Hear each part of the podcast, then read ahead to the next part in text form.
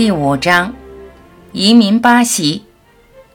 一九六四至一九七一年。十八，百元出国。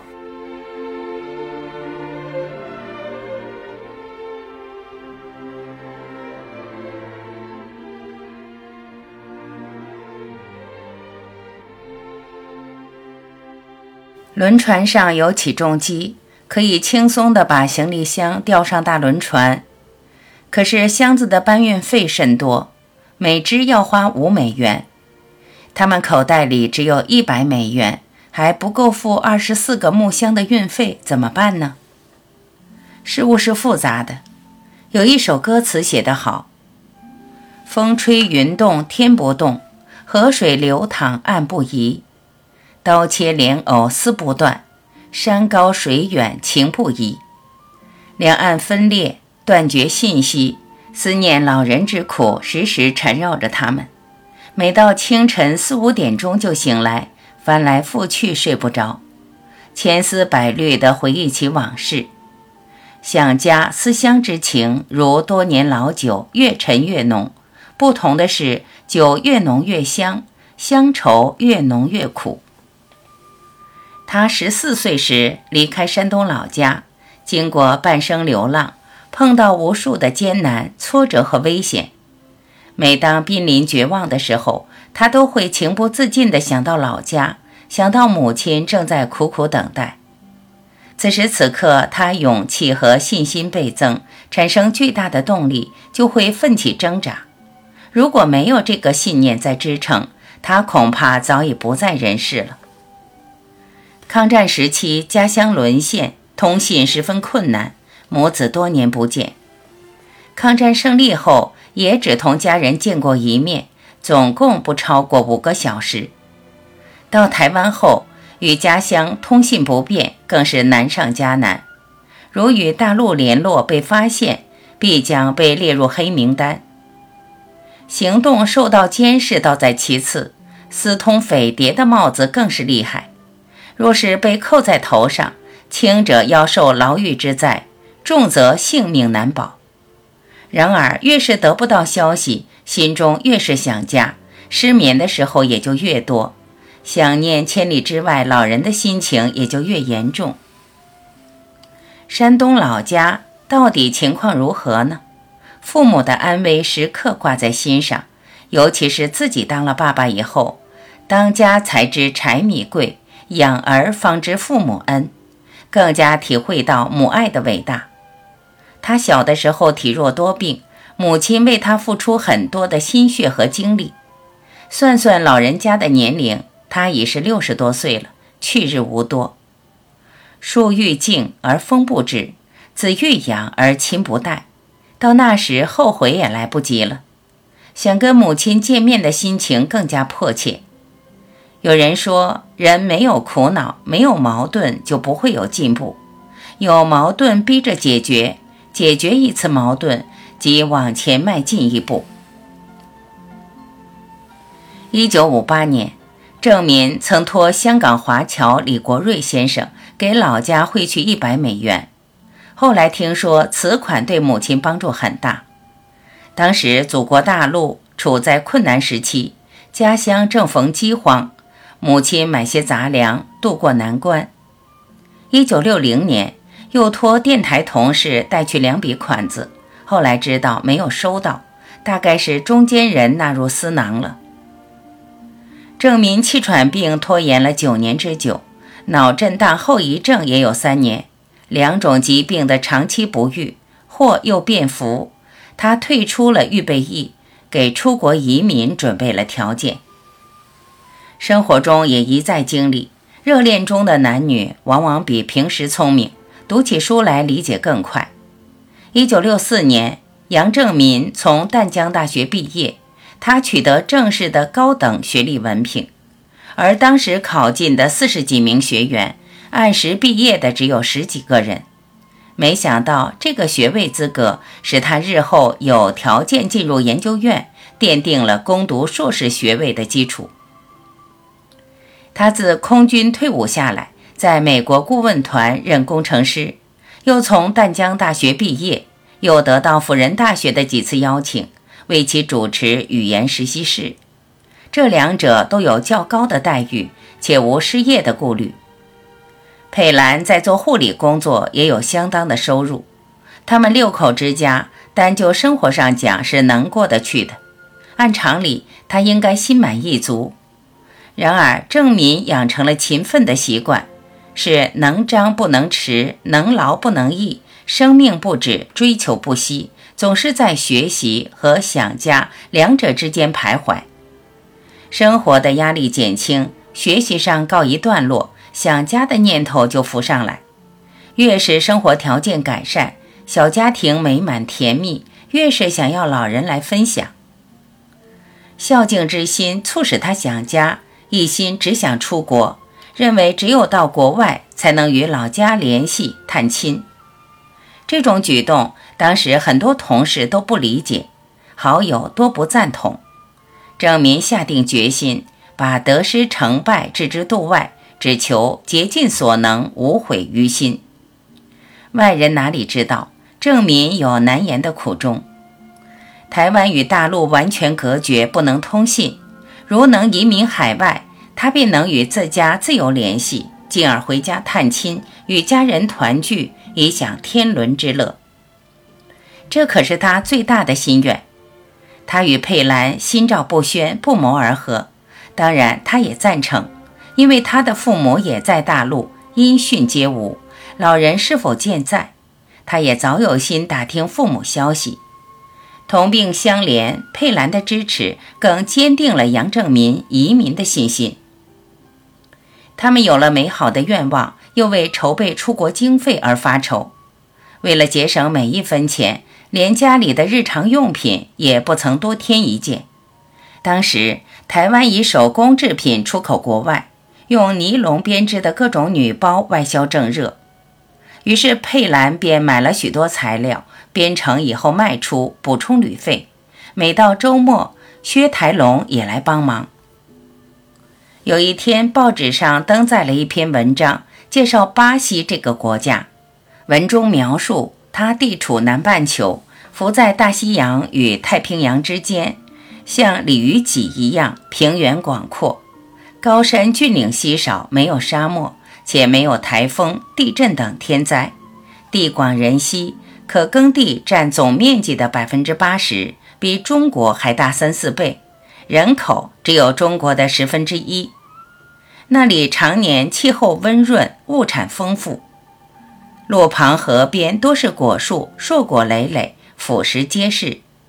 由于人口不足，居民好客，欢迎移民，没有种族歧视。郑明看了那篇报道以后，心里非常向往，跑到图书馆。查阅了有关资料，抱着试一试的心情，写了几封求职信。不过信寄出去后，也没敢抱过大的希望，因为葡萄牙语他连一句也不懂。隔了一段时间，忽然接到一家公司的聘书，条件很不错，倒令他喜出望外，开始办理全家移民的手续。郑民再三考虑。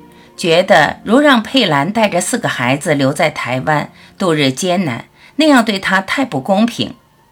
甜蜜的爱情暂时分开，自己也不肯。再说，由于两人都吃尽苦头，实在不想再分开了，决定全家一起行动。一九六五年，批下了全家移民的证件。那时大女儿十岁，老幺五岁，一家六口。风风火火闯巴西，说起来胆子也够大的。除了语言不通之外，手中积蓄匮乏，加上多年加班加点，变卖家具的钱也只有一千九百美元。买了六张船票，花去一千六百美元，就剩下三百美元。万一到了巴西适应不下来，连回程的路费都没有。倘若移民途中孩子旅程颠簸，头痛发热，需钱医病，或是到了巴西，万一找不到工作，都只能靠这点钱维持。这点钱像腿弯里的汗水，一伸就干，真够冒险的了。明知山有虎，偏向虎山行。郑民下定了决心，准备破釜沉舟。为使这三百美元升值，他和佩兰绞尽了脑汁，到市场做调查，也向亲友请教，反复比较，最后商定，留下一百美元做途中急用，用二百美元购买尼绒线，编成泵型女用手提包，以便到巴西销售赚钱。因为当时那样的提包是出口的紧缺货物，国外市场易于销售。他们为了携带方便，佩兰又连续熬夜，把提包的缝线一针针拆开，使它能重叠起来，以紧缩体积，便于装箱。市场上的包装箱售价很高，为了节省这笔开支，郑民想到了电台里的通讯器材箱，当成废物堆放在院子里。他就和有关人员谈妥，搬回来充当货箱。仅仅手提包就装满了十只大象。联军何事到天涯？朋友们知道了郑民一家移民的壮举后，纷纷劝阻，都为他家的未来担忧。多人询问：到了一个新的国家，举目无亲，完全陌生，语言不通，会比这儿好吗？郑民肯定地回答：暂时凶多吉少，不但不比这儿好，还一定会差得多。那为什么要去呢？唉，为什么去？他摇摇头，有难言之隐。少言韬晦，不说了。天机不可泄露，对朋友的说三道四难以解释，他不得不将真正的想法隐瞒，以免增加不必要的麻烦。那时海峡两岸的关系是敏感的，犹如风口浪尖，这样的事不能多说。移民巴西。尽管许多朋友不理解，可是也有知音。在办理手续期间，通校时期的同学吕晴之恰好由南部来访，听说郑民去巴西，要跟他结伴同行，并且也带着妻子和四个儿女。郑民心里想，自家已经够冒险的了，如今又多了一家。别人说这两家糊涂到一块儿，未来还不知要吃多少苦呢。晴之说：“我相信你的选择，你们能吃的苦，我们也能。”就这样，两人不谋而合，真是英雄所见略同。两家在一起，共十二口人，在移民的漫长旅程里，成为亲密的同伴。在整理行装时，薛台龙也来帮忙。郑民热恋时的情书被他翻出来，他一封封的阅读。比读琼瑶式的爱情小说还入迷，并笑着俏皮地说：“这些不要带走，我留着做纪念。如若我做了作家，也许像琼瑶一样拿它出版。”佩兰开心的大笑，问他为什么比阅读小说还上劲呢？他说：“小说中的爱情是假的，这信中的恋爱是真的。我爱看真的。”经过交谈。这束信札还是没有交给他，仍由佩兰珍藏着。为了多拿一些薪水，郑民一直工作着，到离开台湾的最后一天午夜才休班。由于他忙着加班加点收拾行李箱的工作，就委托给朋友维新与昭鸾，请他们帮忙。他们像郑民的亲弟兄一样，热心帮助，精心料理，知道杨家钱少。怕到那里费钱添置家具，因此把家中所有的破烂杂物一件不丢地装进箱子。杨从电台回家数数，六口人的行李竟然装满了二十四只大象，他简直不敢相信自己哪有那么多家当值得搬运到国外去。可是来不及，没法拆开看了。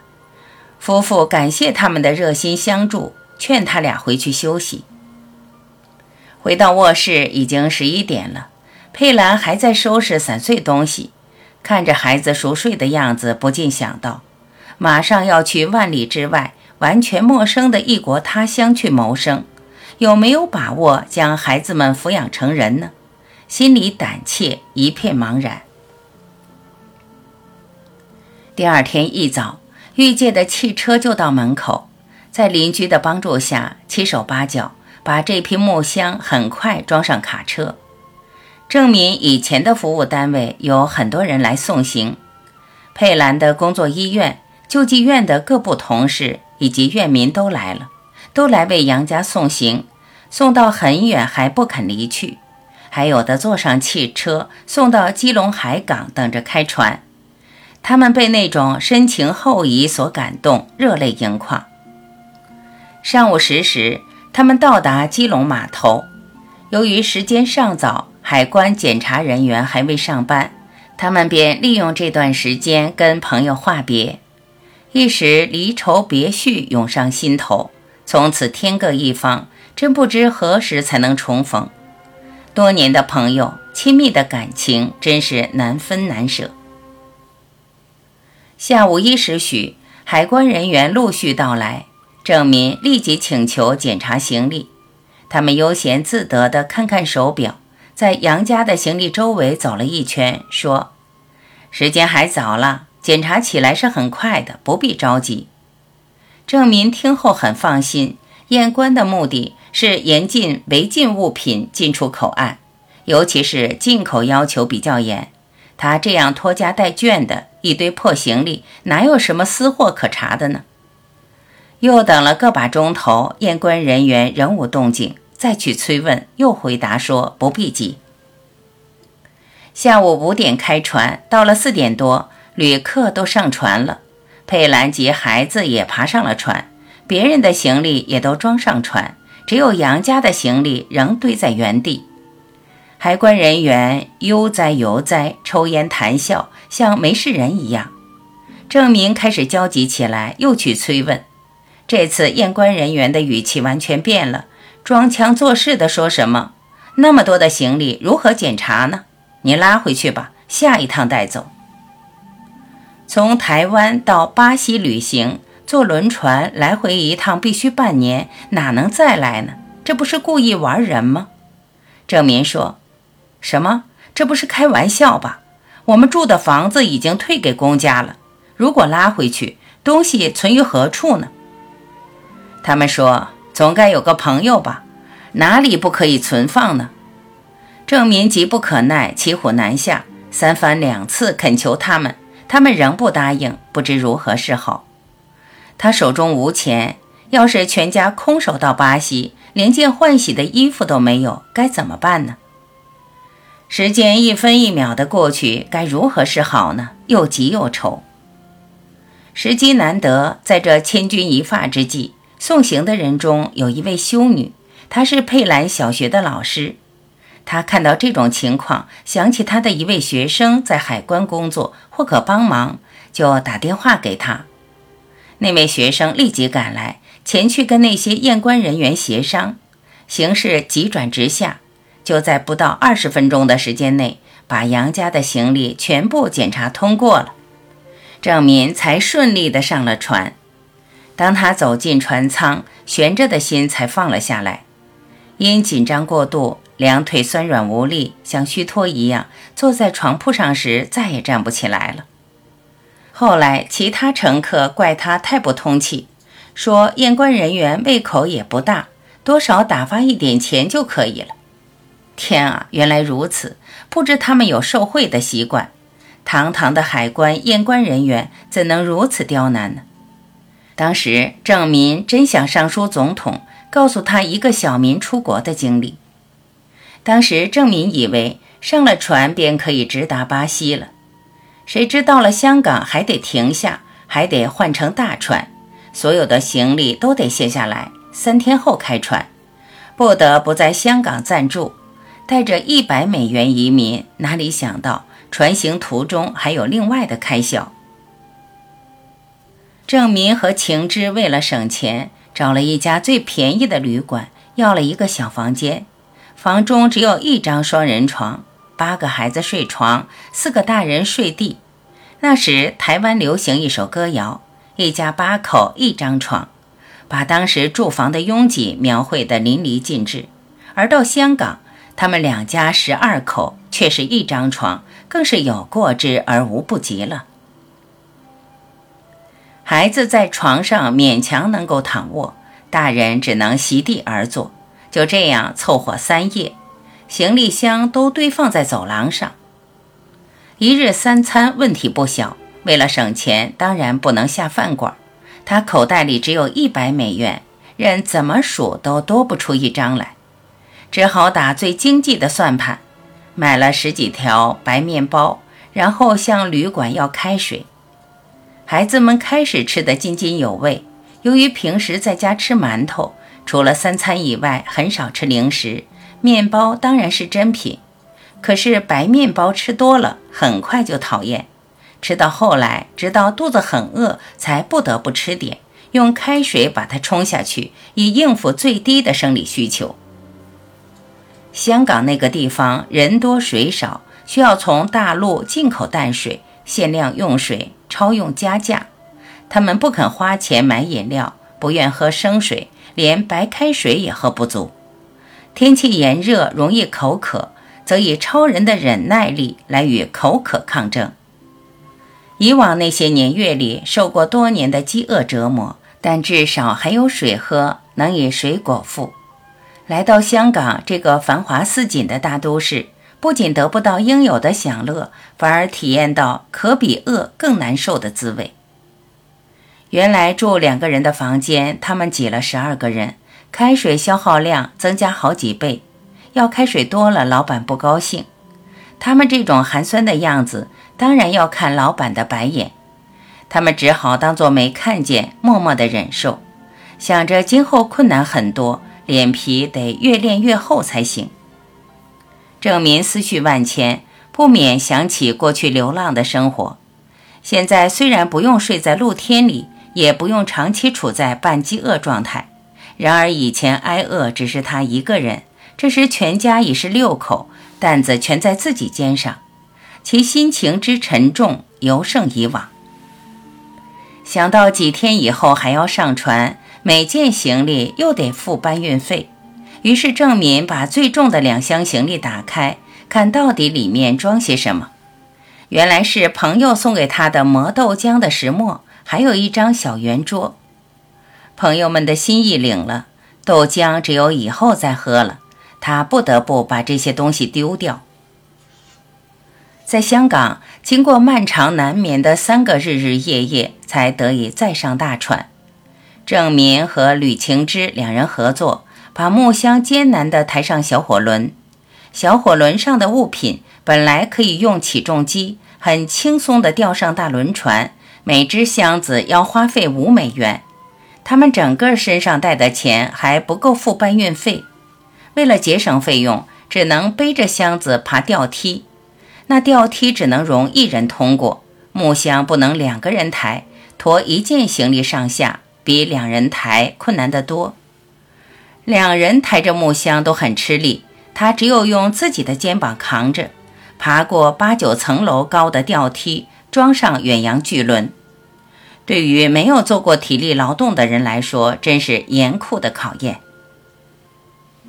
上上下下，反反复复。艰难的驮运非常吃力，满头大汗，连衣服都湿透了。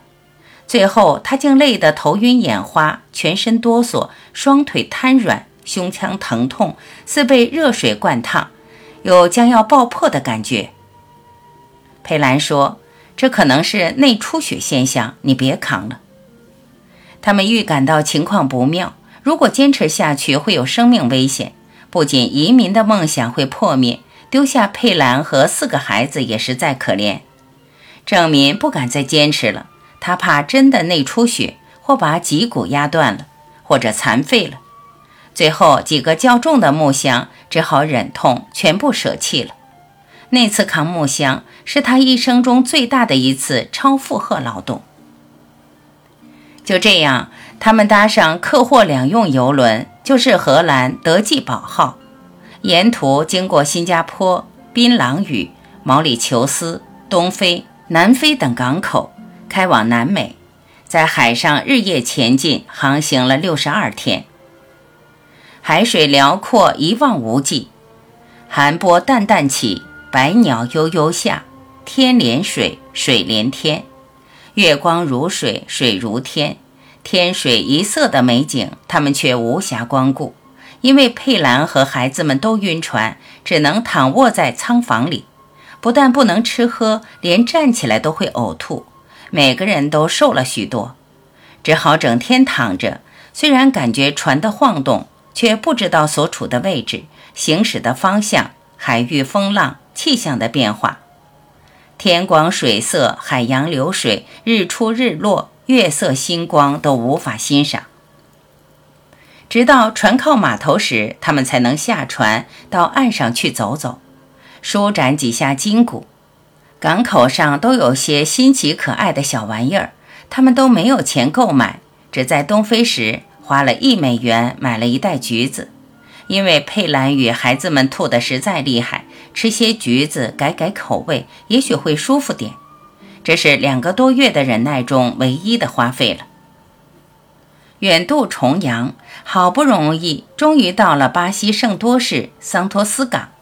他们看到日本大使馆派人来接船上的日本乘客，并借用船上的大厅开会，大约是讲解移民须知，还发给他们许多小册子。并带他们上岸游览观光，寻找住处。中国人没人管，杨吕两家都陷入窘境，不知路径，没有任何人来接，一句普语都听不懂。每听到广播喇叭响时，心情特别惶恐，只有紧紧跟在别人后头，像没头的苍蝇那样胡乱冲撞，搅得满头雾水。看到日本人的团结。日本使馆对侨胞的照顾使他们深有感触。日本在巴西的移民有两百多万人，由于有计划的辅导帮助，其成就很大。圣多士海港又叫三都市港，又经过一百多公里的陆路行程，才到达巴西第一大城市圣保罗市。这是他们的最终目的地，就是证明申请工作的城市。到达了目的地，才不过是拉开了序幕，接下来还有很多困难等着他们去克服。第一件事是找住房安家，租房便是难事。在巴西租房很重视保人，如果没有保人，就别想租到房子。而对保人的要求又很严，最起码的要求是要有财产或有存款，因为当房客付不起房租时。保人有代交房租的义务，他们举目无亲，要到何处去寻觅保人呢？保证人和租金都是大问题。第二件事，拿着聘书到那家公司报到，谁知聘书早已过期。